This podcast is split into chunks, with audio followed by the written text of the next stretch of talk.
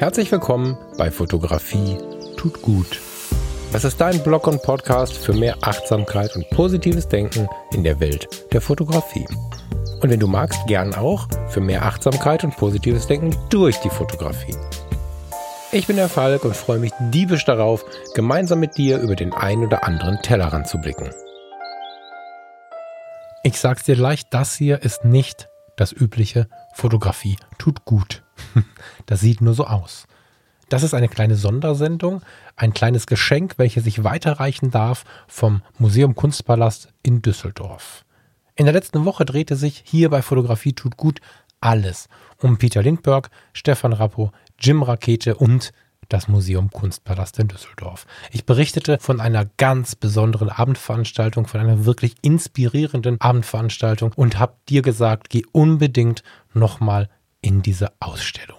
Witzigerweise habe ich in der Folge sehr viele Zuschriften bekommen und nicht wenige haben mir geschrieben, wann sie denn dann jetzt in die Ausstellung gehen, weil sie noch einen Slot gebucht haben. Super schön. Mach das und nimm diese Sendung mit pack sie dir auf die Ohren und in ein, zwei Minuten starte ich hier den Originalton dieses Abends. Du kannst den Abend, von dem ich in der letzten Woche nur erzählen konnte, jetzt gerne im Original genießen. Vielen Dank an das Team Museum Kunstpalast für dieses Geschenk. Voll geil.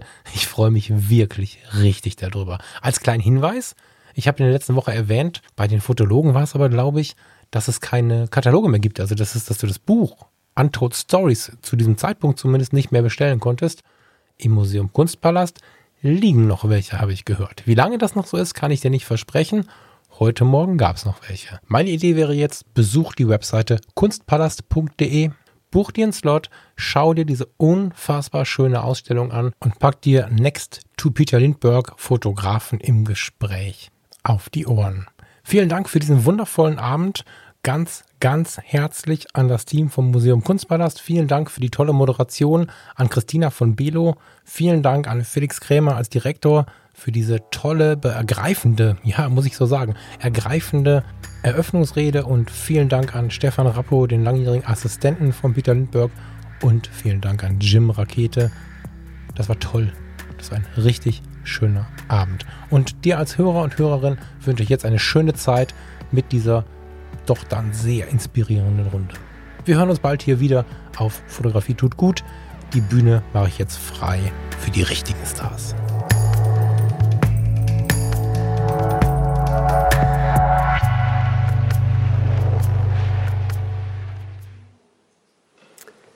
Lieber Jim Rakete, lieber Stefan Rappo, liebe Christina von Belo, liebe Familie von Peter Lindbergh, liebe Freunde, liebes Publikum. Das ist für uns in jeder Beziehung ein ganz, ganz besonderer Moment. Ein besonderer Moment. Ähm, ich habe seit fast einem halben Jahr nicht vor Publikum gesprochen. Ähm, so viele Menschen wieder hier zu sehen, ist ganz, ganz toll und berührt uns sehr, dass Sie äh, trotz der Einschränkungen ähm, hier jetzt mit Maske sitzen zu müssen, da sind und ähm, ähm, ja, zu dieser Veranstaltung gekommen sind. Also vielen, vielen lieben Dank. Ähm, es ist, glaube ich, eine ganz besondere Veranstaltung, weil es eine ganz besondere Ausstellung ist. Eine Ausstellung, die ähm, mir als Direktor hier am Hause sehr am Herzen liegt. Ähm, eine Ausstellung, die ähm, in der Zusammenarbeit mit Peter Lindbergh ganz, ganz großartig, freundschaftlich, herzlich, offen ähm, begann. Und ähm, das wird zwar oft gesagt, ähm, aber in diesem Fall ist es wirklich so, dass äh, es gab nicht einen Zwist, es gab nicht eine Auseinandersetzung, es gab keinerlei äh, Konflikte. Ähm, und als äh, uns dann die Nachricht ähm, vor einem Jahr erreichte, dass Peter vollkommen überraschend ähm, gestorben ist, ziemlich genau vor ein paar Tagen, vor einem Jahr, ähm, war sowohl die Familie als auch wir sofort, dass wir gesagt haben, diese Ausstellung, die Peter bis ins Detail geplant hatte, wir wollen die unbedingt machen. Und als wir die Ausstellung dann im Februar eröffneten, konnten wir natürlich nicht damit rechnen, dass Covid ähm, diese Ausstellung dann zeitweise für etliche Wochen uns gezwungen hat, diese Ausstellung zu schließen. Und ähm, als wir sie dann im Mai wieder eröffnen durften, ähm, waren eigentlich nur noch wenige Tage, ich glaube drei, vier Wochen, Laufzeit von dieser Ausstellung. Wir haben dann, und da muss ich wieder vielen, vielen lieben Dank an, auch an die Familie sagen, dass es möglich wurde, dass wir die Ausstellung dupliziert haben. Wir haben diese etwas besondere Situation, dass Sie diese Ausstellung jetzt gleichzeitig auch im Museum für Kunst und Gewerbe in Hamburg sehen können, ähm, aber dass wir die Ausstellung hier bis Ende September parallel noch zeigen konnten. Das heißt, diese Untold Stories gibt es jetzt zweimal. Es gibt sie aber in dieser Form, wie wir sie hier sehen, ähm, in diesen Räumen von Peter direkt darauf zugeschnitten, ähm, wirklich jedes Detail minutiös geplant. Ähm, das, das ist so eine Art, also für mich ist das ein Gesamtkunstwerk, was Peter hier geschaffen hat. Und ich, ähm, ich kann mich nicht erinnern, ich mache diesen Job jetzt schon seit fast 20 Jahren, dass ähm, mir eine Ausstellung so nahe gegangen ist. Ähm, und insofern bin ich sehr, sehr froh und glücklich, dass äh, wir heute diese Veranstaltung machen können. Ähm, heute, ähm, nachdem wir gestern bekannt geben konnten, dass die Ausstellung bereits über 100.000 Besucher ähm, angelockt hat, ähm, ich bin mir ziemlich sicher, dass es in Deutschland, aber darüber hinaus momentan nur sehr, sehr wenige Ausstellungen gibt, die einen solchen Besucherzuspruch erfahren. Und ich bin fest davon überzeugt, dass Peter ähm, darüber sehr, sehr glücklich gewesen wäre und dass es die Ausstellung ähm, mehr als verdient hat. Ähm, ich freue mich jetzt, ähm, Sie sind nicht wegen mir hier, das ist mir klar, ähm, dass ich äh, das Gesch ähm, Wort weiter an Christina von Belo gebe, die den Abend moderiert. Also, vielen Dank.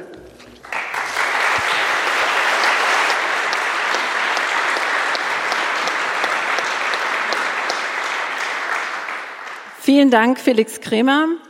Ich darf hier mit zwei Männern sitzen, die Peter Lindberg über viele Jahre sehr, sehr nahe gekommen sind viele gemeinsame Projekte realisiert haben. Und sie sind hier, weil sie mit uns jetzt Geschichten und Erinnerungen teilen können, ähm, vielleicht für die Menschen auch besonders interessant, spannend und ähm, ja berührend sein können, die ihn nicht kennenlernen durften. Dazu muss ich mich leider auch selbst zählen.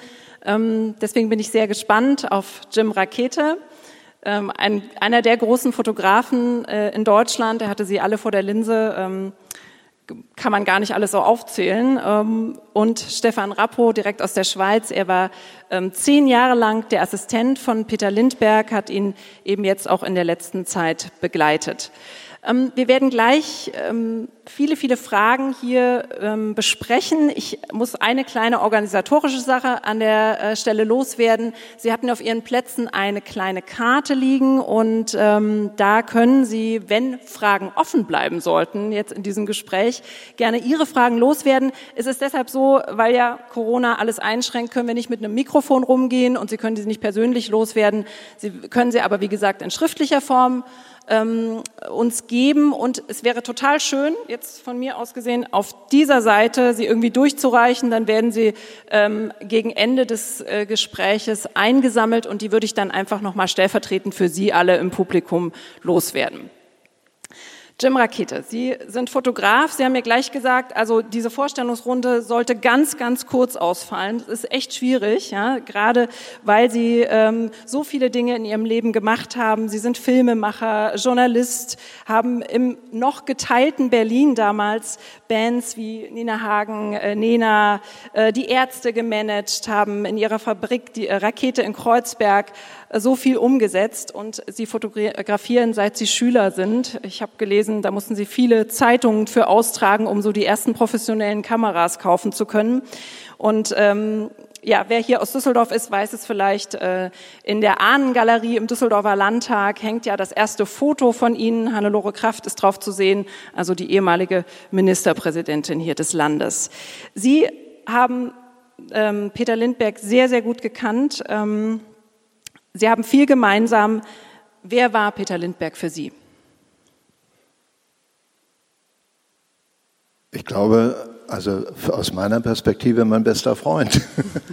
Also das war er für mich auf jeden Fall, wenn man jetzt mal davon ausgeht, dass äh, Freundschaft heißt, dass man sich die Wahrheit sagt. Ähm, ansonsten äh, muss ich sagen, ist er eine Persönlichkeit gewesen, dessen Fotos ich schon lange kannte, bevor ich ihn kannte. Als Fotograf guckt man ja immer so über die Hügelkette, äh, was auf der anderen Seite noch in die gleiche Richtung reitet.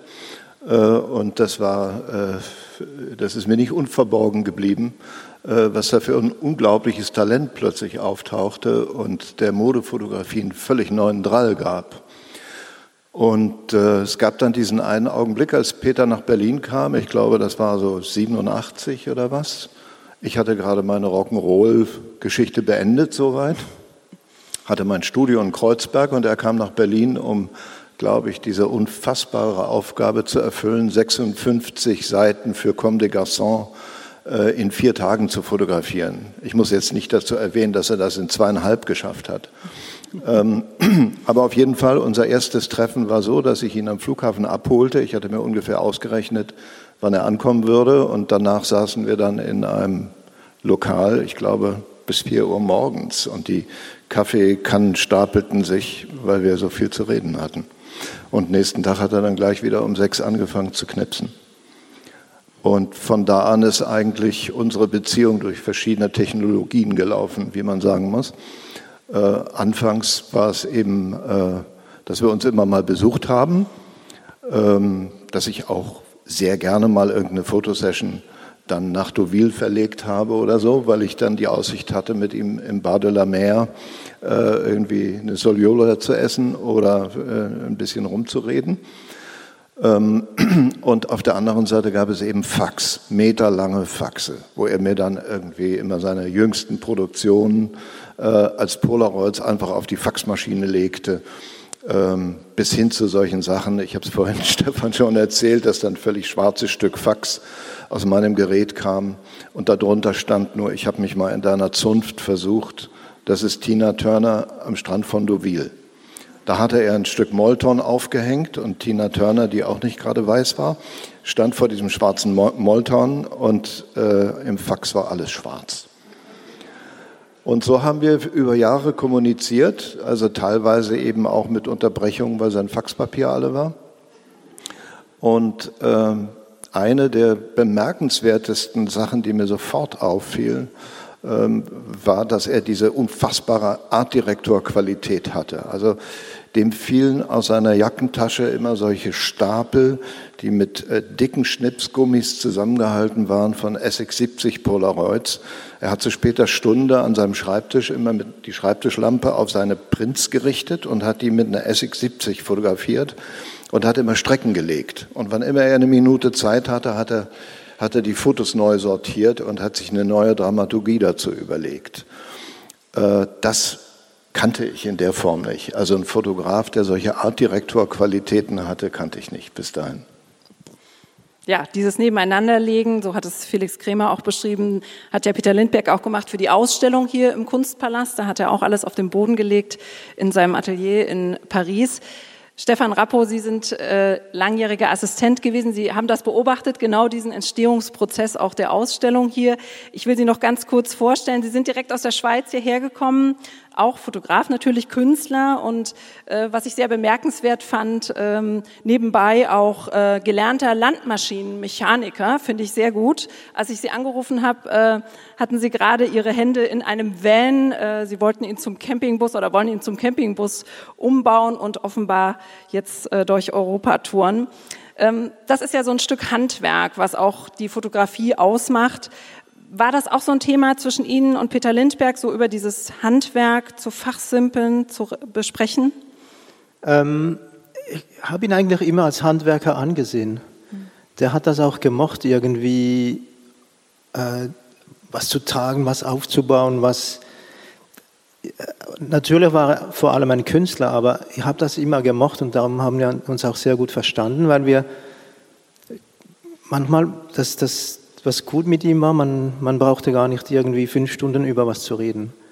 Konnte man philosophieren, aber wenn es dann um, um Sachen geht, ging, gerade Setaufbau oder so, da, da haben wir manchmal zehn Minuten über ein Set geredet und dann, oder nicht mal fünf Minuten und dann war alles klar. Das war am Anfang ein bisschen erstaunlich, weil man, man hat das Gefühl, wenn man irgendwie so was Großes aufbaut, da braucht man Stunden und da muss alles minutiös geplant sein und aber überhaupt nicht. Und irgendwie, nochmals vom Handwerklichen her, er hat das immer auch faszinierend gefunden, dass, äh, dass diese, diesen Landmaschinenmechaniker, da hat er immer gesagt, oh, das ist toll, da kann man was reparieren oder so. Aber dann, da merkte man schon, dass er von, von dieser Seite gekommen ist und nicht unbedingt von einer Hochschule, Kunsthochschule, wo, wo das war ihm weniger wichtig als, als dieses Bodenständige, sage ich mal. Mhm. Wie, wie, hat er denn konkret gearbeitet? Ich meine, Sie haben äh, das ja alles verfolgt. Ähm, das war schon immer ein bisschen unterschiedlich. Also die große Linie war immer da, aber dann hat er sich schon ein bisschen angepasst, je nach Job. Also da waren seine Projekte, die ihm sehr, sehr wichtig waren, da hat er sich so richtig reingekniet. Und da gab es sehr viel Vorbereitung von seiner Seite jetzt, wo er sich Skizzen gemacht hat, das Ganze überlegt, sich eine Geschichte ausgedacht hat und das auch skizziert hat. Und das hat er dann meistens vor dem Shooting nochmals verfeinert, hat sich hingesetzt und gefragt, wie viele Seiten haben wir, obwohl er dann meistens mehr gemacht hat und auch mehr gekriegt hat. Aber da hat er schon gerne die Geschichte so ein bisschen im Voraus äh, aufgezeichnet, hat sich dann auch nicht immer daran gehalten, aber hat, hat irgendwie einen Prozess im Kopf gehabt, wo, wo er die Linie hatte, um, um, um was aufzubauen. Ja. Mhm. Sie haben es schon angesprochen, die Geschichten, die Peter Lindberg mit seinen Bildern erzählt hat. Ähm, Jim Rakete hat es auch schon betont, er war ein großer Geschichtenerzähler. Ähm, Gibt es da so eine, die Sie noch total im Kopf haben, die er immer wieder erzählt hat, die Sie vielleicht auch besonders mögen? Ich? Ja. Ja, genau.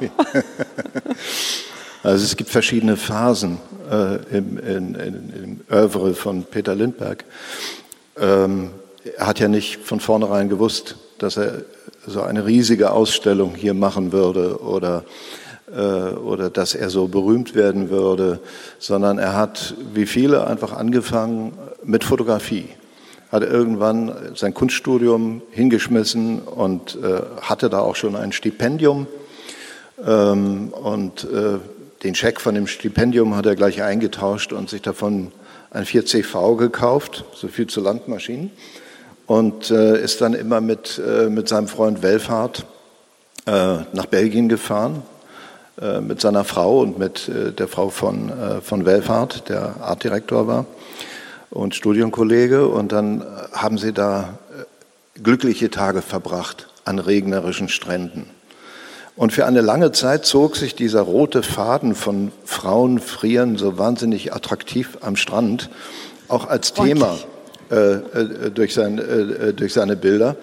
Und äh, wenn man genau hinguckt, sieht man auch eine ganz starke Affinität zu den Maschinen. Also die, die, seine Jugend in Duisburg und diese ganzen Dinge, also da gehörte auch dazu, dass er einen entfernten Onkel hatte, der, glaube ich, äh, Schäfer war auf den Rheinwiesen. Es kommen immer wieder Elemente aus diesen frühen Tagen, die kommen in seine Fotos rein und kontrastieren so wahnsinnig toll was er da an Mode fotografieren sollte. Und ganz früh hat er schon angefangen, in seine Geschichten, die er fotografierte, wirkliche Geschichten äh, zu implantieren. Meine persönliche Lieblingsgeschichte ist eine, bei der ich dabei war, als er 1990 in äh, Los Angeles zum ersten Mal im großen Stil so eine Geschichte erzählt hat für die italienische Vogue. Äh, und da war nichts groß genug, weil er wollte unbedingt damit äh, ein Landmark setzen. Also hat er ein damals relativ unbekanntes Model genommen, die Helena Christensen, und hat äh, diese ET-Geschichte mit ihr fotografiert in der Wüste von Kalifornien. Die Besonderheit lag darin, dass er sich durchaus eine richtig poetische Geschichte überlegt hatte. Das war also eine Sternguckerin, äh, die sich wahnsinnig interessierte für das All und dann kommen die UFOs und dann bleibt aber irgendwie durch eine Bruchlandung äh, bleibt das ET-Männchen auf dem Salzsee übrig, in El Mirage. Ähm, die Teile dazu kamen mit einem Tieflaster von einem Flugzeugfriedhof äh, angefahren und wurden über den Salzsee verstreut. Und die Geschichte wurde eigentlich von Tag zu Tag immer größer. Und am Ende tanzen sogar die Helena mit diesem kleinen IT auf den Hollywood-Sternen in LA. Und das letzte Bild ist dann das Abschiedsbild. Und das waren solche, das waren solche Sachen, das konnte er wie kein zweiter eben in Andeutungen einen ganzen Roman erzählen. Der hatte einen Anfang, eine Mitte und ein Ende. Und er hatte auch eine Krise und er hatte auch eine Katharsis. Das war Peter in dieser Zeit. Ähm, es ist dann aber so gekommen, dass er immer weiter, dass er immer weiter seinen Blick vertieft hat auf die dahinterstehenden Persönlichkeiten. Also man hatte das Gefühl, wenn man ihm beim Arbeiten zusah, dass er auch diese Momente dazwischen immer haben wollte, auch wenn er den größten Filmset aufgebaut hatte, worauf es ihm ankam, war jetzt nicht irgendwie den Filmset zu zeigen, sondern oder die Kamera oder irgendwas, sondern dass im Schatten dieser Kamera irgendwo ein verlorenes Gesicht auf irgendeinem Stuhl sitzt, an irgendeinem Tisch oder an irgendeiner äh, äh Mineralwasserflasche trinkt. Und äh, das hat er dann irgendwie so porträtiert, als wäre es zwischen den Drehs. Und äh, logischerweise ist er auf dem Weg dann sehr schnell dahin gekommen, dass er auch wirklich Schauspieler brauchte. Und zunächst hat er sich da ein bisschen, also wie soll man sagen, äh, vorsichtig rangetastet, indem er dann Mila Jovovic, die war damals noch ein ganz kleines Kind eigentlich, äh, fotografierte. Die war, weiß, ich weiß gar nicht, wie alt die da war, 15 oder 16 oder was. Und dann hat er Harry Dean Stanton dazu bestellt. Und Harry Dean Stanton saß dann mit seiner Gitarre und spielte irgendeinen sinnlosen Blues. Und das war so ein, so ein Bild von einem unglaublichen Kontrast, weil hier hattest du den Mann, dessen Gesicht aussah wie ein ungemachtes Bett. Und daneben saß diese unschuldige äh, Mila Jovovic in irgendeinem, äh, weiß ich nicht, Ballkleid. Ähm, solche Sachen machte er rasend gerne. Und über, die, also über diese Qualifikation, dass er auch nachdenkliche Frauen fotografierte, ähm, ist er, glaube ich, immer weiter gerutscht, dass er nach Charakteren suchte. Äh, und das war auch sein persönliches Ding. Also er, er ist, glaube ich, wenn man jetzt durch diese Ausstellung läuft, nicht einfach ein Modefotograf, der irgendwie auch mal ein Porträt gestreift hat, sondern ganz im Gegenteil, er hat immer den Menschen in diesem ganzen Getriebe porträtiert. Und logischerweise ähm, ist das für einen Schauspieler die eigentliche Aufgabe, also Charaktere auszuloten. Deshalb ist seine Affinität zu dieser ganzen Filmgeschichte immer stärker geworden und hat einen Sog entfacht, der in den Modezeitschriften auf jeden Fall äh, völliger Gamechanger war, weil plötzlich waren die Models, die er berühmt gemacht hatte, die die berühmtesten Personen ihrer Zeit waren in den 90ern, die wurden allmählich, shiftete das immer weiter in Richtung wirklicher Schauspielerei. Das heißt, äh, im Grunde genommen hat er schon angefangen, Filme zu machen damit. Ja. Die großen Namen sind hier schon gefallen. Ähm, er hatte ja so eine bestimmte Art, mit Menschen umzugehen, so eine Gabe, eben all diese großen Persönlichkeiten ja, anzufassen, sie an, anzuleiten, wie auch immer. Wie, wie würden Sie das beschreiben?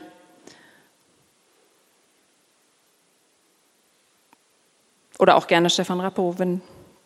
Also die. Sind die, ja nicht immer einfach gewesen, diese Models, oder? Nee, die waren ganz einfach. Also bei Peter war alles immer ganz einfach, weil alles andere hat er vollkommen abgelehnt. Das, das ist, also das kommt ja nur gar nicht in die Tüte, dass irgendwas schwierig ist. Und äh, so ist er mit dem ganzen Sujet umgegangen. Also äh, ich, ich, glaube, der Höhepunkt, äh, der Höhepunkt dessen, was man irgendwie in drei Sätzen erzählen kann, dass er irgendwann durch die Gangster-Serie, die, äh, die er da in New York fotografiert hatte, auch mal auf die Idee kam, einen Film zu machen. Und er kriegte die Mittel dafür und hat angefangen, diesen Film zu drehen. Und da waren dann fünf von diesen Top-Models verwickelt in diesen Film. Und da hat er sich den besten Kameramann genommen, den es überhaupt auf der Welt gab damals, dieses Riesentalent Darius Conji. Und ich durfte auch noch da rumöckeln mit so einer 16 mm Kamera und habe so ein bisschen Schnittmaterial dafür gemacht, sozusagen die Second Unit. Und da gab es auch immer das Problem, dass die Amerikaner, die alles organisieren wollen, immer gesagt haben, was, wie machen wir das morgen? Äh, wie, wie sollen wir die Disposition schreiben? Wann fährt wer an Strand? Und Peter hat gesagt, wie? Wir fahren alle zusammen. Wir fahren um neun, fahren wir los und dann sind wir am Strand. Und ich gesagt, Peter, das ist nicht so. Also es gibt Departments, die brauchen da noch nicht da zu sein. Ja, sagt er, ist doch kein Problem, dann spielen wir Beachball. Wir müssen, eh, wir müssen eh vier Stunden warten, bis die geschminkt sind. Dazu kam ja noch dieses reizende Phänomen, dass er eben äh, zur damaligen Zeit, ich weiß nicht, wie es später war, aber dass er zum Beispiel perfekte Make-ups, das war gar nicht das, wonach er trachtete, sondern er wartete eigentlich relativ geduldig mit seiner Kamera auf den Moment, wo das Make-up eingesackt war in die Haut und wo auch irgendwo mal ein Krümel war im Gesicht äh, von irgendeinem hastigen Pizzaessen. Und dann fand er es ganz toll, auf so ein Gesicht draufzuhalten, weil dann war es kredibel für ihn. Dann hat er geglaubt, was er gesehen hat. Dann war es real. Ähm, und diese Art zu arbeiten, dass, dass, man, äh, dass man einfach die besten Leute zusammenholt und dann gar keine Begrenzung macht und gar nicht irgendwie sagt, hier ist das Limit oder davon nicht so viel oder äh, weiß ich nicht, das war einfach das Talent, was er selber, glaube ich, gelernt hat. Dankenswerterweise übrigens genau in dieser Stadt. Weil hier hat er damals Hans Lux assistiert, das war damals ein Werbefotograf, und er hat ihm überhaupt keine Vorschriften gemacht. Er hat ihn morgens angerufen und hat gesagt, wir fotografieren heute eine Flasche Sekt, äh, die steht auf dem Kühlschrank, fang schon mal an, ich komme am Nachmittag dazu. Und dann konnte er sich da austoben an der Flasche Sekt. Äh, und da kommt auch dieses ganze Improvisationsrepertoire her, was man so bewundert an ihm, dass er immer zufrieden war mit allem, was da war. Er hat nie irgendwie gesagt, wie, was jetzt? Ich hatte doch gesagt, äh, der Scheinwerfer muss anders sein oder so, sondern er hat immer gesagt, wunderbar, alles, was da ist, ist das, was wir benutzen. Eigentlich auch ein ziemlich gutes Geheimnis, um gute Sachen zu machen. Ja, das hört sich gut an. Improvisationstalent. Stefan Rappo, wie, wie war denn Peter Lindberg so als Chef für Sie? Also Chef ist da fast ein Schimpfwort, wenn man, wenn man von Peter redet. Also ähm, das war einfach eine fließende Beziehung, wo alles einfach normal abgelaufen ist, wie ich vorhin gesagt habe. Und irgendwie habe ich immer das Wort gesucht. Wenn, wenn ich jetzt zum Beispiel in die Schweiz zurückgefahren bin, haben sie auch gefragt, ja, wer ist er denn, wie ist er denn, wie würdest du denn dem Ganzen sagen? Und dann habe ich immer, Chef ist dann schon, aber nicht ähm, Freund ist er schon, aber nicht. Da kam immer alles so ähm, zusammen, aber ich habe nie das Wort gefunden, das, das genau darauf passt. Aber natürlich der, der beste Chef, den man sich überhaupt denken, also erdenken kann. Und es ist ja nicht so, dass, dass die Arbeit und der Rest getrennt wurde. Also das muss man sich so vorstellen, wenn man mal mit ihm loszieht, dann das, das nonstop, 24, 24. Also, und das war schon toll, wenn wir zum Beispiel nach Amerika geflogen sind und dann musste, wusste man einfach für die nächsten zwei, drei, vier Tage oder eine Woche oder zwei Wochen, da ist einfach nur Fun, Arbeit und, und alles gehörte dazu. Und er hat auch nie jetzt in den acht Jahren, wo ich sein erster Assistent war, nicht ein einziges Mal hat er gesagt, du, das hast du jetzt falsch gemacht oder wieso haben wir das oder das. Nie, nie, nie. Und wenn irgendwann was, wenn, wie Jim gesagt hat, wenn mal was gefehlt hat, hat er, hat er gesagt, du, dann machen wir es halt anders. Er hat mir mal eine Geschichte erzählt vom, von einem früheren Assistenten, der, der hatte seinen ersten Tag und dann hat er die Blackbox aufgebaut. Das war sein, eines seiner Markenzeichen und irgendwie hat das zu lange gedauert. Und da kam der Peter mit der Crew und, und alle waren bereit, außer das Set. Und dann hat da hat sich der Assistent entschuldigt und gesagt, du, das tut mir jetzt leid, ich bin noch nicht bereit, sorry, ich war zu langsam. Und dann hat er einfach gesagt, nee, nee, du warst nicht zu langsam, wir waren nur zu schnell. So diese Art, einfach die Leute, dass, dass sich die, die, die Leute gut fühlen um ihn, das ist unglaublich. Ich habe nie jemanden gesehen, der so ein Talent hat. In zwei Minuten hat man geglaubt, man kennt ihn schon zehn Jahre. Das, das ist wirklich toll. Wir haben mal eine Schauspielerin fotografiert, da war ich ganz am Anfang und dann, äh, die hatten so ein enges Verhältnis. Und ich habe mir gedacht, wow, das ist ja unglaublich. Und dann habe ich ihn gefragt, ja, wie lange kennst du die schon? Was, wie viel Mal hast du, sie, hast du die schon fotografiert? Oh, einmal, das letzte Mal vor zehn Jahren. Und das, das sagt alles über ihn. Einfach diese, diese Gabe, in zwei Minuten etwas aufzubauen mit Leuten, Und das macht auch das, was seine Bilder ausmacht. Das kann man nicht kopieren. Das hat man oder hat man nicht.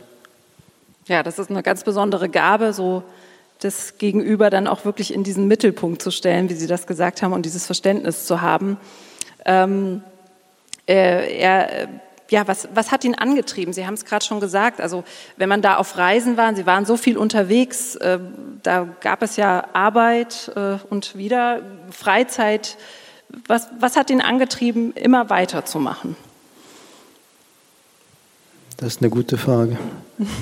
Er hatte einfach das Bedürfnis, sicher etwas zu erleben, etwas auf die Beine zu stellen und, und einfach, er hat, er hat gerne Zeit mit Leuten verbracht. Und die, das waren auch immer die gleichen Leute oder meistens die gleichen Leute, die dann dabei waren. Und das, das muss man sich nicht vor, so vorstellen, dass man da zur Arbeit fährt dann macht man das und dann, dann war es das. Dass diese ganzen Leute waren involviert über Wochen, über Jahre mit ihm zusammenzuarbeiten und das war sicher auch eine Motivation, wo man sah, dass er wirklich Spaß hat beim Arbeiten. Also da ist er voll aufgegangen, hat Witze gemacht, hat getanzt, hat, hat sich voll reingehauen und, und jemanden, der so etwas so lange macht, der immer noch so viel Spaß hat, das, das habe ich auch noch nie gesehen.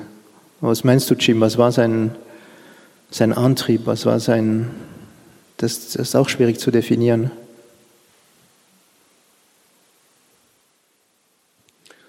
Erstmal war er unglaublich neugierig, also auf, auf Menschen. Und äh, das ging, ich, ich bin damit gleich am ersten Tag konfrontiert worden.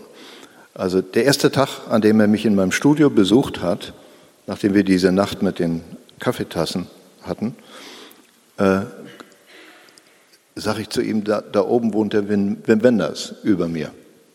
Was? da war der vollkommen aus dem Häuschen. Er hatte gerade, zu dem Zeitpunkt hatte er gerade eine Himmel über Berlin-Serie gemacht. Und ich habe gesagt, okay, also ich meine, wir können ja mal raufgehen. und dann sind wir die zwei Stockwerke rauf und Wim war nicht da. Und ich drehe mich so zu Peter um und ich sehe so sehr deutlich, dass Wim hätte da sein sollen er war aber nicht da. Und dann gab es, ich glaube, vier Jahre, in denen ich nur versucht habe, die beiden irgendwann zusammenzubringen. Ist mir nie gelungen. Habe ich nicht geschafft. Habe ich nicht geschafft. Zwei Männer mit einem Terminkalender, da passte keine Briefmarke dazwischen. Das ging nicht. Und dann haben sie sich irgendwann eher zufällig in Paris dann, glaube ich, getroffen. Und das war, äh, äh, glaube ich, ein sehr wichtiger Dialog, weil äh, man, man sieht die Filme, man sieht die Bilder, also man hat den Eindruck, da haben zwei Leute nach was Ähnlichem gesucht, auch wenn die Arbeitserotik vollkommen unterschiedlich war. Also unter Arbeitserotik verstehe ich jetzt, äh, um mal eine Begriffsklärung zu machen, äh, nicht, dass das gleich wieder in so einer MeToo-Ecke landet, sondern unter Arbeitserotik verstehe ich einfach, Leute ziehen los zu dem Abenteuer gemeinsam als Team mit Peter an der Spitze irgendein Bild zu machen oder einen Film zu machen oder ein Image zu machen. Ähm, es ist ein großes Abenteuer. Die Fallhöhe ist sehr groß, wenn man, wenn so viel Geld auf dem Spiel steht und so große Marken und äh, dazu noch sehr eigenwillige Modedesigner äh, und das alles unter einem Hut äh, zu haben, ist nicht ganz einfach. Und Peter hat das eben geschafft, das sehr spielerisch zu machen und hat es auch in, in ein Kontinuum versetzt. Das hatte ein Momentum. Wenn der zur Kamera gegriffen hat, ist irgendwas passiert. Dann war das irgendwie ratter, ratter, ratter. Dazwischen stammelte er äh, relativ sinnlose Adjektiva, die aber irgendwie ge dazu geeignet waren, denjenigen sich gut fühlen zu lassen. Und diese Achse zwischen, der, zwischen dem Lindberg hinter der Kamera und der Person vor der Kamera, unter Auslassung der Kamera selber war das schon eine Erzählstruktur, weil das hat nur so geballert.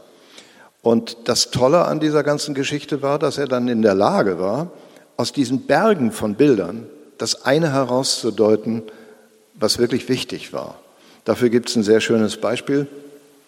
Es gab diesen einen, ähm, es gab diesen einen Polaroid-Hund, der hieß Roxy, der gehörte dem Jean-Marc Manson, dem, äh, dem Assistenten damals von Lindbergh. Und der brachte immer die Polaroid-Filme vom Mobile an den Strand, wo Peter arbeitete. Er guckte einmal mit der Lupe rauf und hat gesagt, weitermachen. Da fotografierte er viel auf Polaroid-Film, um zu gucken, wie was wirkt.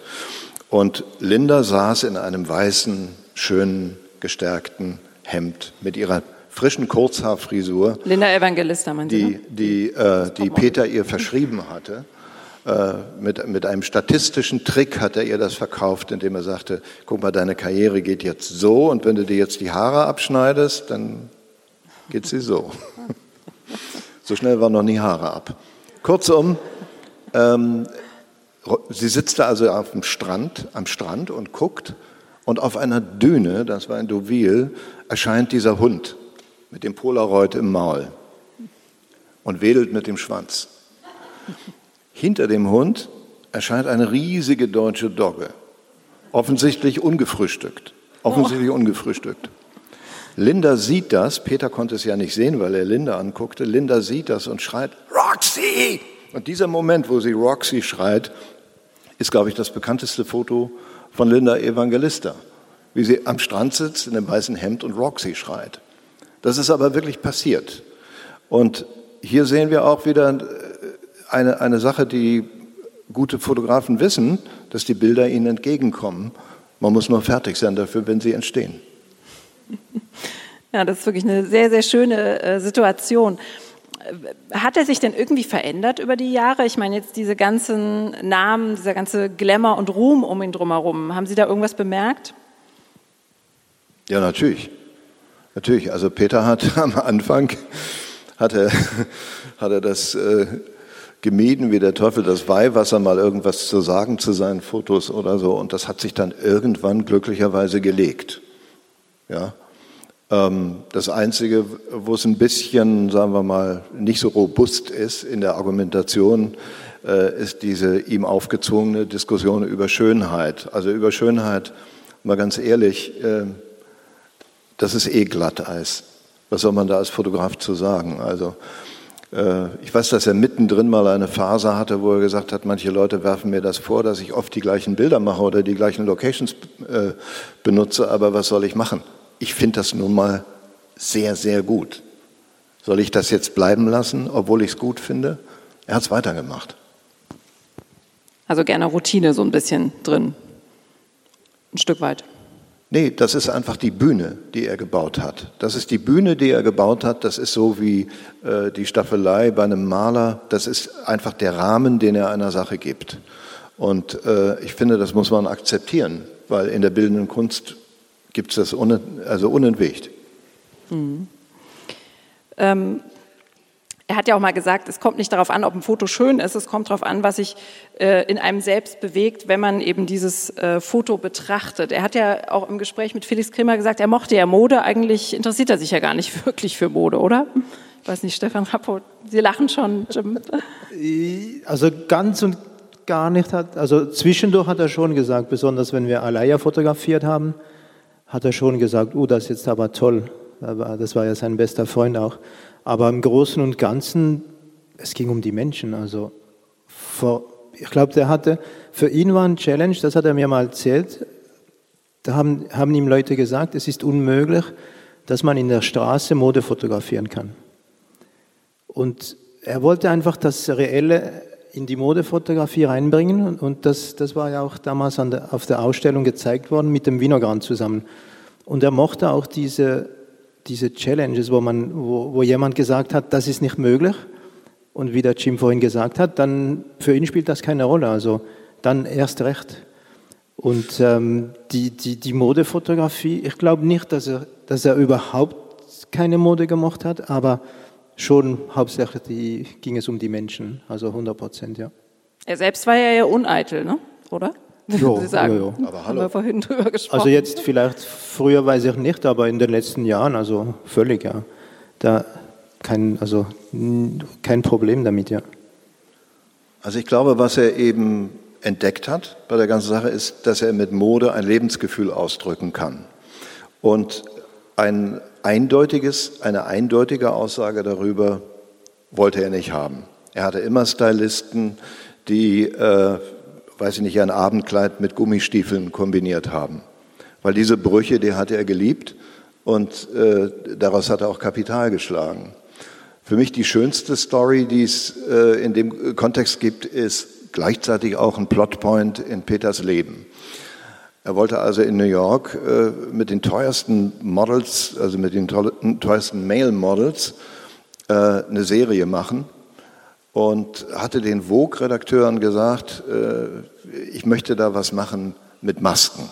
Oh, haben die alle gerufen, Masken, das ist ja ganz toll. So Venedig und Venedig und was weiß ich. Und er hat gesagt, nein, nein. Ich war letzte Woche im MoMA und habe die klassische Schweißermaske gesehen. Es müssen Schweißermasken sein. Und dann hat er die überredet dazu, dass er sagte, er möchte die teuersten Male Models fotografieren mit Schweißermasken in Bossanzügen und Lézaranzügen und was weiß ich. Also zähneknirschend wurde ihm das irgendwie beschieden, er durfte das machen und jetzt musste er sehr eilig nach Paris fliegen und die Concorde, auf die er gebucht war, wurde umgebucht und äh, die Concorde, in der er gesessen hätte, ist abgestürzt. Äh, nicht genug damit, schlimm genug. Also das ist ja schon, ehrlich gesagt, äh, also äh, da spürt man ja, wie der liebe Gott mit einem redet, aber er ist dann mit einem Jumbojet der Concorde hinterhergeflogen und ist irgendwie fünf Stunden zu spät in New York angekommen. Zu dem Zeitpunkt waren die ganzen Male Models, also Herr van der Loo und diese berühmten äh, Jungs, die es damals gab, schon relativ betrunken an der Bar. Einer war sogar schon nach Hause gegangen, der andere war ein bisschen unpässlich. Und dann mussten die diese, diese Masken aufsetzen und diese Bossanzüge anziehen. Aber damit nicht genug. Jetzt kommt die eigentliche Peter-Eigenschaft. Zwischendurch war ein Schneesturm über New York hergefallen. Am selben Tag, alles am selben Tag. Concorde, Absturz, äh, Verspätung, äh, nicht alle Models da. Katastrophe. Also ein Schneesturm fegte über den Bordstein des Paramount Hotels und Peter jagte die alle raus an die Limousinen, die da standen und hat diese Serie mit einem Taschenblitz, glaube ich, gemacht. Ähm, und die, die sieht auch aus wie Hulle. Wenn man aber weiß, was der Kontext ist bei der ganzen Geschichte, war es einfach genial, äh, solche Anzüge, die normalerweise doch immer in, in so äh, merkwürdigen, ich meine, jeder kennt das, diese, diese Fotos von Male Models in schönen Anzügen, die dann kontemplativ an der Straßenlaterne lehnen. Äh, und das hat er irgendwie alles wie weggeblasen war das. Das war plötzlich ein Ereignis. Das war aber auch in der Tat ein entscheidender Tag in Peters Leben, weil er da äh, irgendwie so auch das äh, Stop-Sign gesehen hat und äh, sich dann nochmal sehr viel stärker konzentriert hat auf das, was er wirklich wollte. Und das war nicht allein Modefotografie, sondern das war, das wies darüber weit hinaus. Was wir heute hier haben als Konvolut, was hier hängt, ist ein Höhepunkt und möglicherweise sogar ein Schlusspunkt äh, unter die Schwarz-Weiß-Fotografie. Das muss man sich immer klar machen. Ja, Sie haben es gerade gesagt, das ist wirklich der Überblick, der hier hängt. Seine Ausstellung, seine erste von ihm alleine kuratierte, zwei Jahre lang Arbeit. Stefan Rappo war dabei. Ähm, was war so die besondere Herausforderung, da wirklich diese Auswahl auch zu treffen? Ich glaube, für ihn war es wichtig, dass er was zusammenstellt, das nicht alle Leute kennen und das viel persönlicher ist, als, als man vielleicht bisher gesehen hat. Ich glaube, wenn man so berühmt ist und alle Leute wollen was von einem, dann ist man immer, dann, alle Leute wollen die schönsten Bilder, die bekanntesten Bilder, die bekanntesten Leute sehen. Und das hat, äh, hat ihn manchmal gestört. Er wollte irgendwie was zusammenstellen, wo nicht ein Kurator die, die Entscheidung trifft, wo, wo, wo es wirklich bei ihm aus dem Bauch rauskommt. Und er hat ja sehr lange daran gearbeitet, wieder die Bilder gewechselt eine neue Serie rein, eine alte Serie raus. Und ich glaube, er war auch schon ein bisschen nervös mit dem Gedanken, dass er da irgendwie äh, was raushaut, das sehr persönlich ist, weil das, das ist auch nicht so einfach, wenn man so lange mit, mit Bildern konfrontiert wird, die alle Leute in- und auswendig kennen und dann plötzlich macht man den Schritt und sagt, okay, das war alles zuvor, aber jetzt will ich wirklich was Persönliches zeigen. Und äh, wie er das so oft gemacht hat, er ist dann nächtelang vor, den, vor dem Computer gesessen, hat die Bilder ausgewählt. Ähm, jetzt nicht zu dieser Ausstellung, aber zum Beispiel zu, zu einer der letzten Ausstellungen hat er über 5000 Bilder ausgedruckt auf Schwarz-Weiß Xerox oder zum Teil auch Farbe. Ähm, die haben wir dann einzeln korrigiert, wenn sie zu dunkel waren, was meistens der, der Fall war, weil er, weil er es dunkel gemocht hat. Und die haben sich dann Nächte, oder jetzt bei dieser Ausstellung hat er sich Nächte mit den Bildern rumgeschlagen, die ausgesucht, neue Kombinationen gesucht. Und was vorhin ganz interessant war, oder was interessant ist, ist sein, sein Auswahlverfahren. Das, da habe ich nie, nie ähm, begriffen, wie er das macht. Was, was sind die wichtigsten Sachen? Ich habe ein Beispiel. Wir haben mal für die Natalia Wodjanova fotografiert. Da hat er auch wieder die ganze Nacht durchgearbeitet, hat die Auswahl gemacht. Er hat den Stapel dann immer am Morgen hingelegt. Das war manchmal morgens um sechs oder sieben, also problemlos. Wahnsinnige Energie. Wahnsinnige Energie. Und äh, ich habe dann den Stapel abgeholt, um die ganzen Bilder rauszusuchen und die dann äh, vorzubereiten, dass, dass die dann auch druckfertig werden. Und dann war ein Bild, hat er in der Auswahl war ein Bild dabei, wo die die Augen zu hat. Alle Bilder waren, haben man gedacht, okay, da, das, da hat er nichts verwechselt oder so, weil vielleicht manchmal morgen, morgens um sechs passiert was. Und bei dem einen Bild hatte sie die Augen zu. Und dann habe ich gedacht, hm, komisch. Dann habe ich gewartet, bis er wieder da war und habe ihm gesagt, du, super, ich habe die Bilder gefunden. Nur dieses eine Bild, was ist das wirklich das Bild, das du wolltest? Und er hat gesagt, ja, natürlich, weil sonst wäre die Serie zu langweilig. Und dieses, dieses Auswahlverfahren, auch jetzt für die Ausstellung, wo, wo wir zum Teil diskutiert haben auf den Reisen, herauszufinden, das macht ihn auch aus, finde ich, herauszufinden, was er genau gedacht hat, das unmöglich, das herauszufinden. Ich habe mit Fotografen gearbeitet, da hätte 99 Prozent der Bilder aussuchen können für die Fotografen, für die ich gearbeitet habe. Bei ihm unmöglich. Der hatte diese so etwas Bestimmtes im Kopf, ohne das in Worte fassen zu können, aber diesen bestimmten Eindruck, den er unbedingt geben wollte von einem Shooting, den wir nicht mitgekriegt haben, weil er ja das, die Beziehung mit, mit, mit dem Modell hatte. Und das, das war faszinierend. Und gerade mit diesem Beispiel mit äh, Natalia. Ja, man sieht das in der Ausstellung, ne? einfach mal so eine Haarsträhne davor bei einem der Models oder so. Und Sie sagten ja, sowas wäre normalerweise aussortiert worden. Ne? Ja, bei das, wie, wie das Bild, wo sie die Augen zu hat. Also er hat ja das Unperfekte gesucht. Zum Teil äh, perfekte Sachen, wo, wo er gesagt hat, jetzt dieser Hintergrund, die Falte stört mich, aber dann tonnenweise Kabel im Bild und äh, ungeplant und ungewollt und alles, was da irgendwie reinflog, war super. Wenn Leute irgendwie plötzlich Schatten im Bild waren, wo, wie der Jim gesagt hat, das hat er gesucht und gemocht. Aber ja, genau, einfach Unfälle oder, oder Sachen, die nicht perfekt waren. Das mhm. hat ihn fasziniert. Man, man sieht das auch an den Körpern. Ne? Also sie müssen nicht dieses ganz perfekte, man sieht den Makel an manchen Bildern. Was, was war für ihn sexy? Was war anziehend? Ne? War es das? Äh, ich glaube, es kommt auch noch was anderes dazu. Dass er hat es auch geliebt, wenn äh, Sachen schief gingen. Ich weiß, das klingt jetzt total komisch, aber da war die ganze Verantwortung plötzlich weg. Ich erinnere mich, wir haben irgendwann mal für einen Pirelli-Kalender äh, in der Wüste eine Session gemacht und das war sehr aufwendig, weil er da einen ganzen Filmset aufgebaut hatte und riesige Leinwände und, und dann kam ein Sandsturm und danach war das Ding platt. Der ganze Set war platt. Alle haben sich verkrochen in die Busse und haben gehofft, dass sie nicht zugesandet werden. Und als wir wieder rauskamen aus den Bussen, gab es den Set nicht mehr.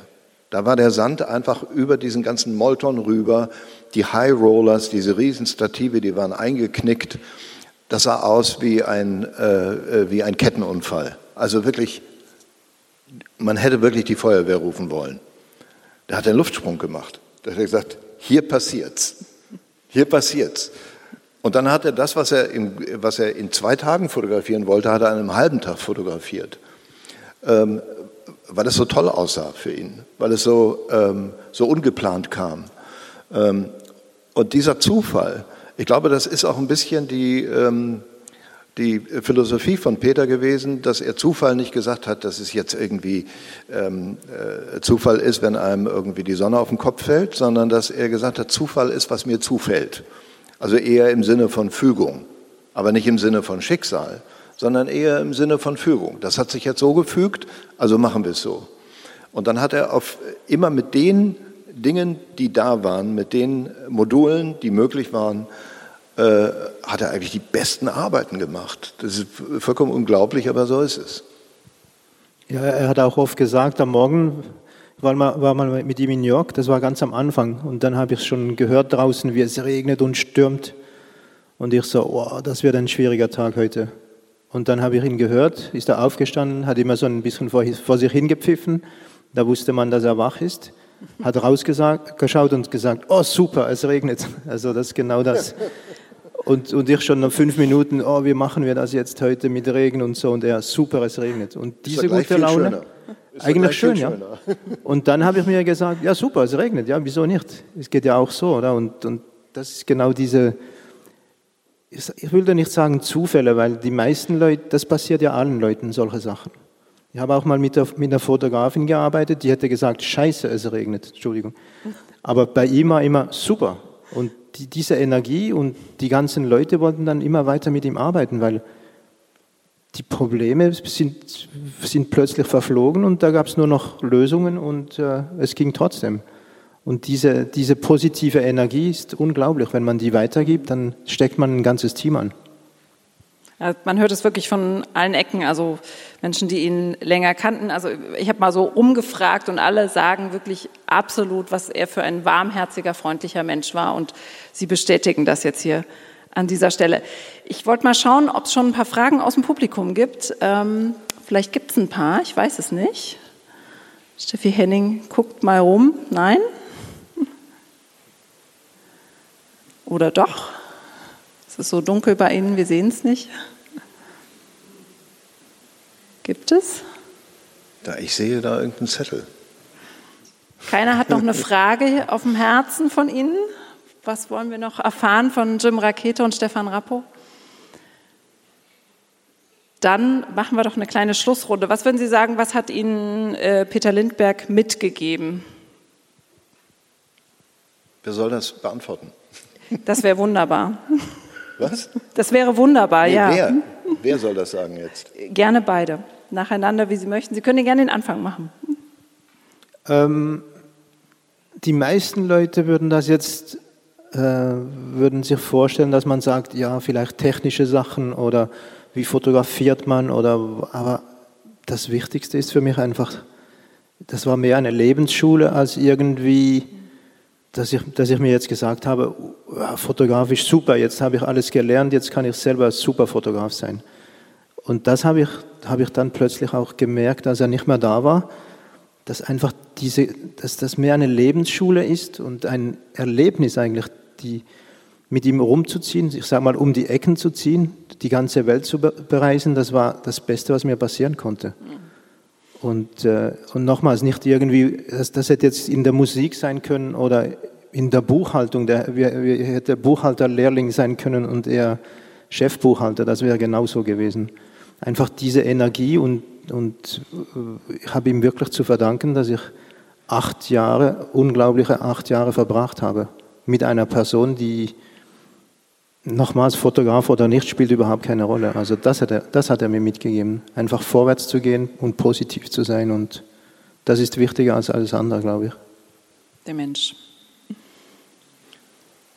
Kann ich alles unterschreiben?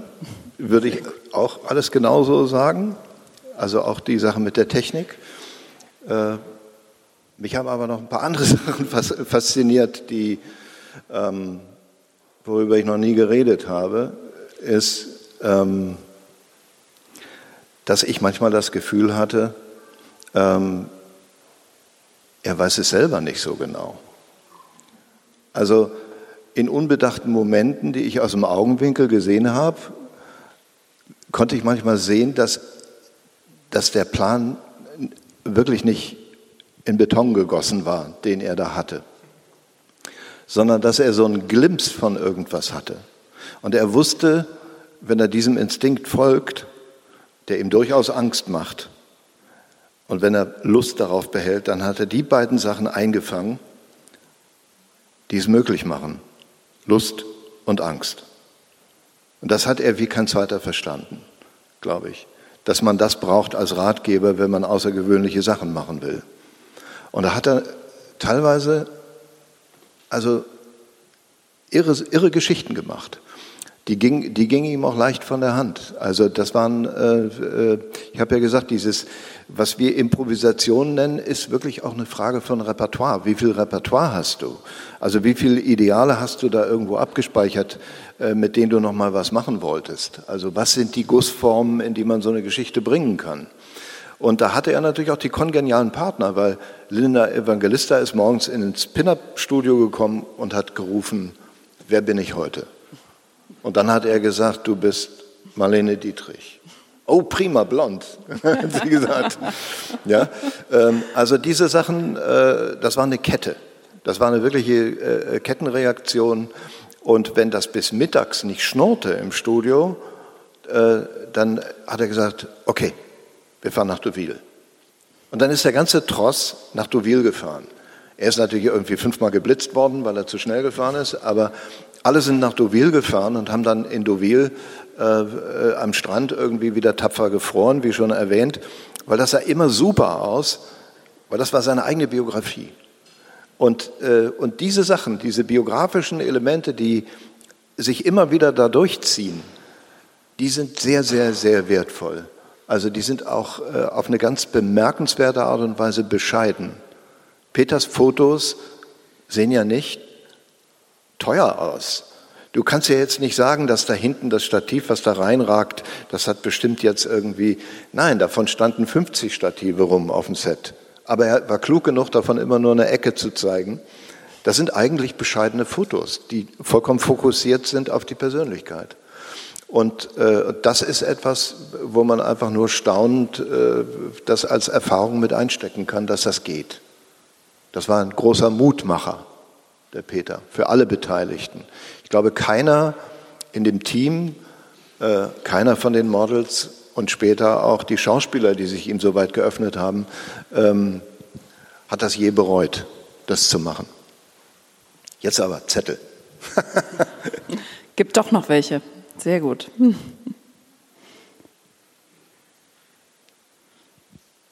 Ich meine, zur allergrößten Not könnte man ja laut durch diese Maske sprechen, auch ohne Mikrofon. Ich weiß es nicht, wer sich traut. Ja, yeah, well. Es gibt noch ein paar. Ja, versuchen wir es doch einfach mal ohne Mikrofon.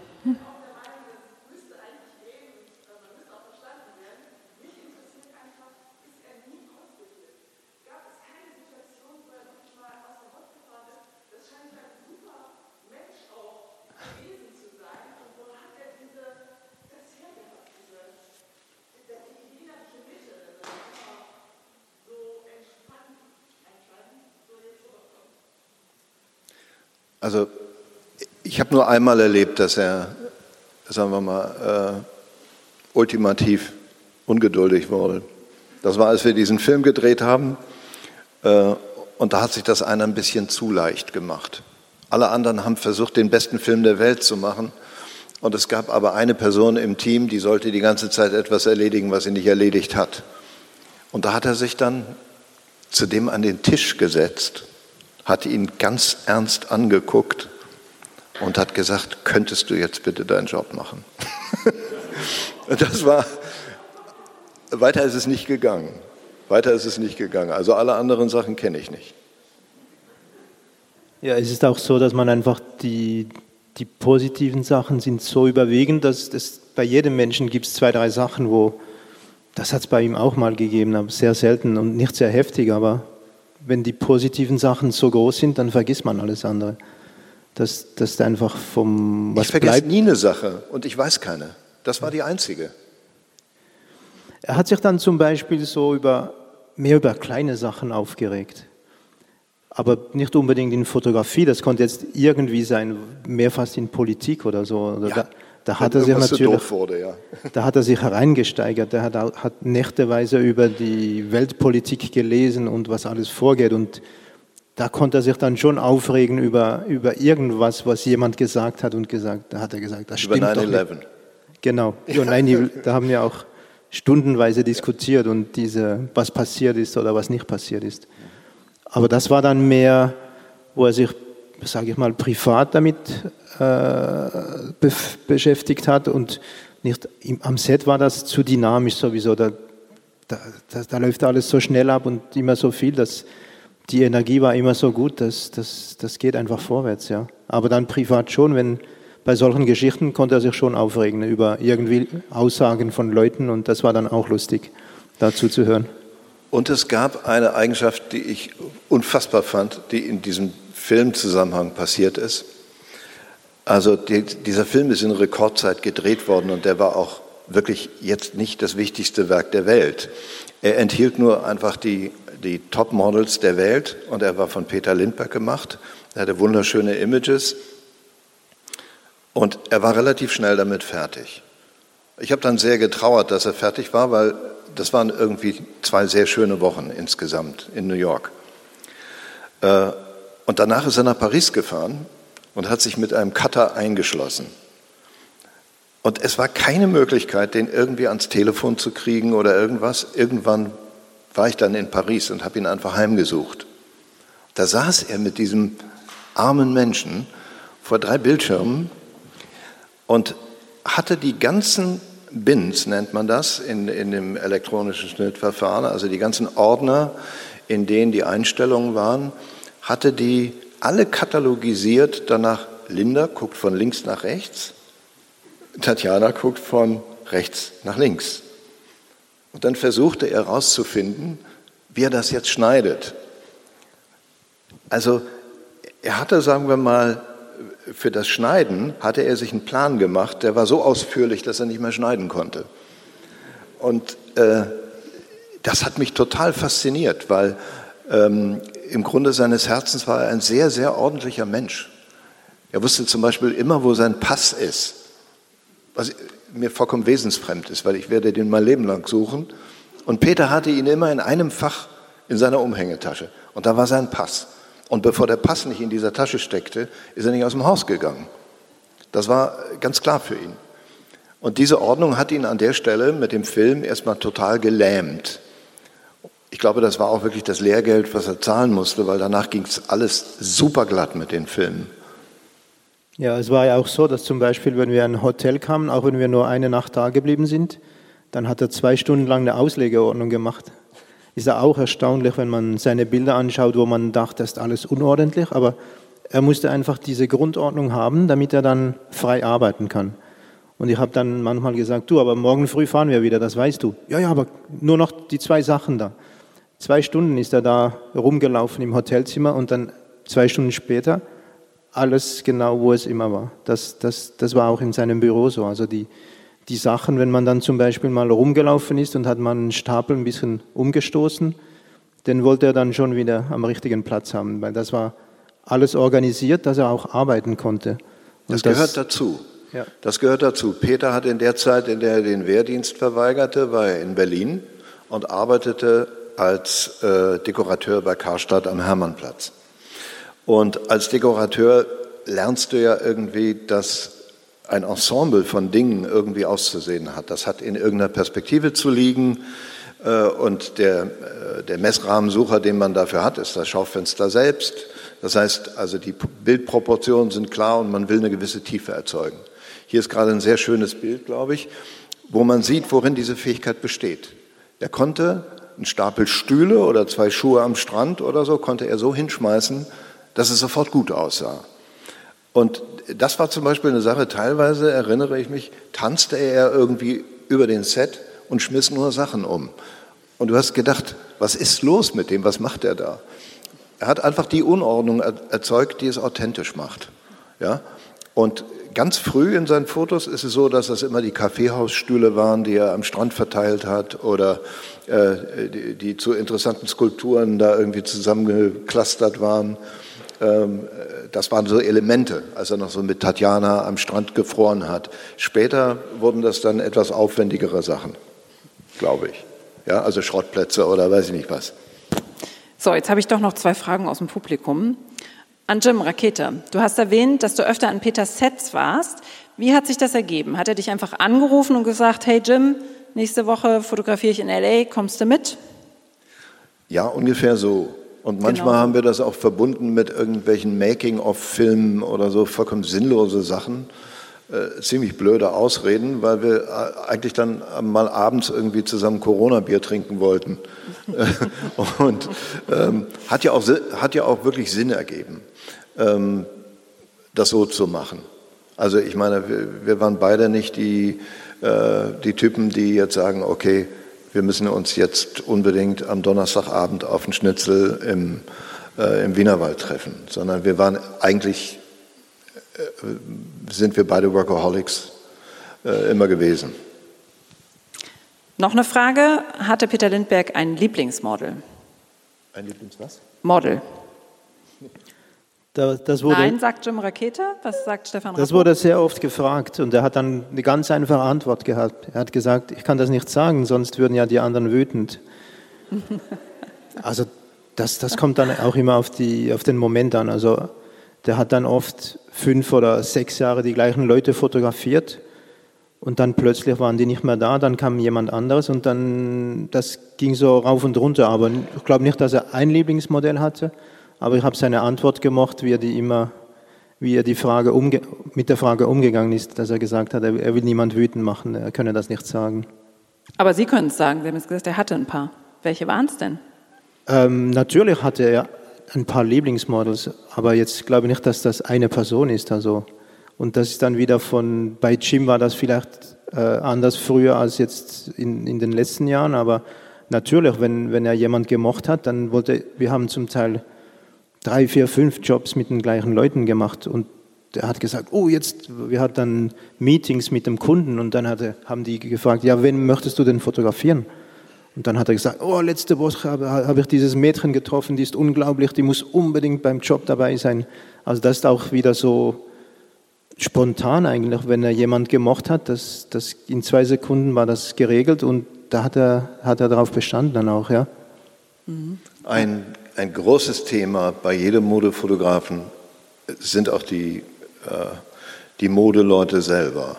Also wenn dann Donna Karen anruft und sagt, Peter, du musst jetzt unbedingt diese Kampagne für mich fotografieren, dann kommt es einem Fluch gleich zu sagen, ich habe keine Zeit.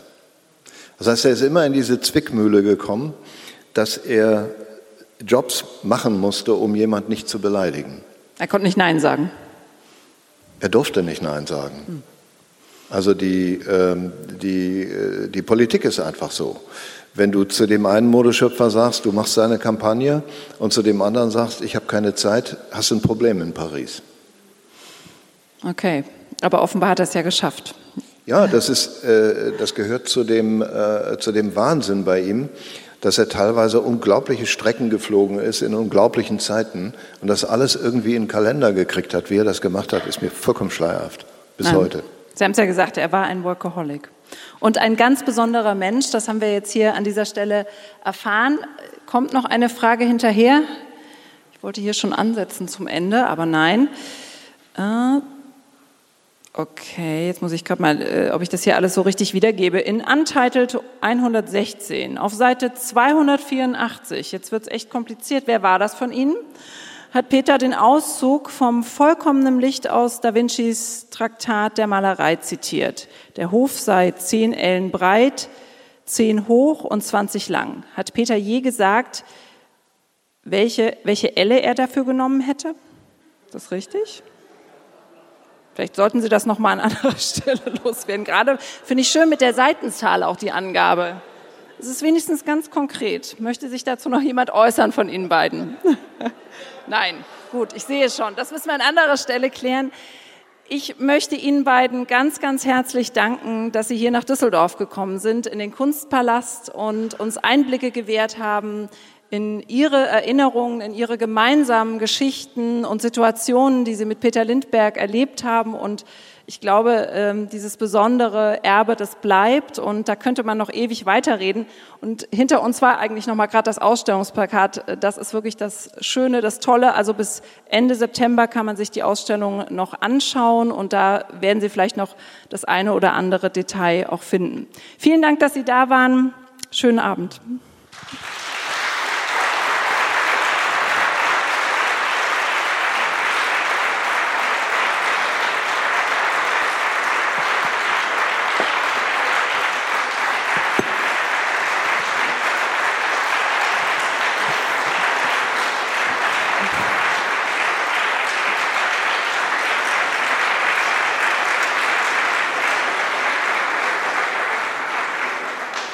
Ja, für Sie beide der Applaus. Ich habe eine organisatorische Sache vergessen, merke ich gerade. Sie sollen hier mich nacheinander ganz geordnet diesen Saal verlassen. Auch das eine Corona-Vorschrift in der Stadt Düsseldorf. Somit, ich glaube, das Personal wird Ihnen hier noch ein bisschen helfen, dass Sie nicht so geballt durch die Türen müssen. Ja, bleiben Sie gesund, kommen Sie gut nach Hause.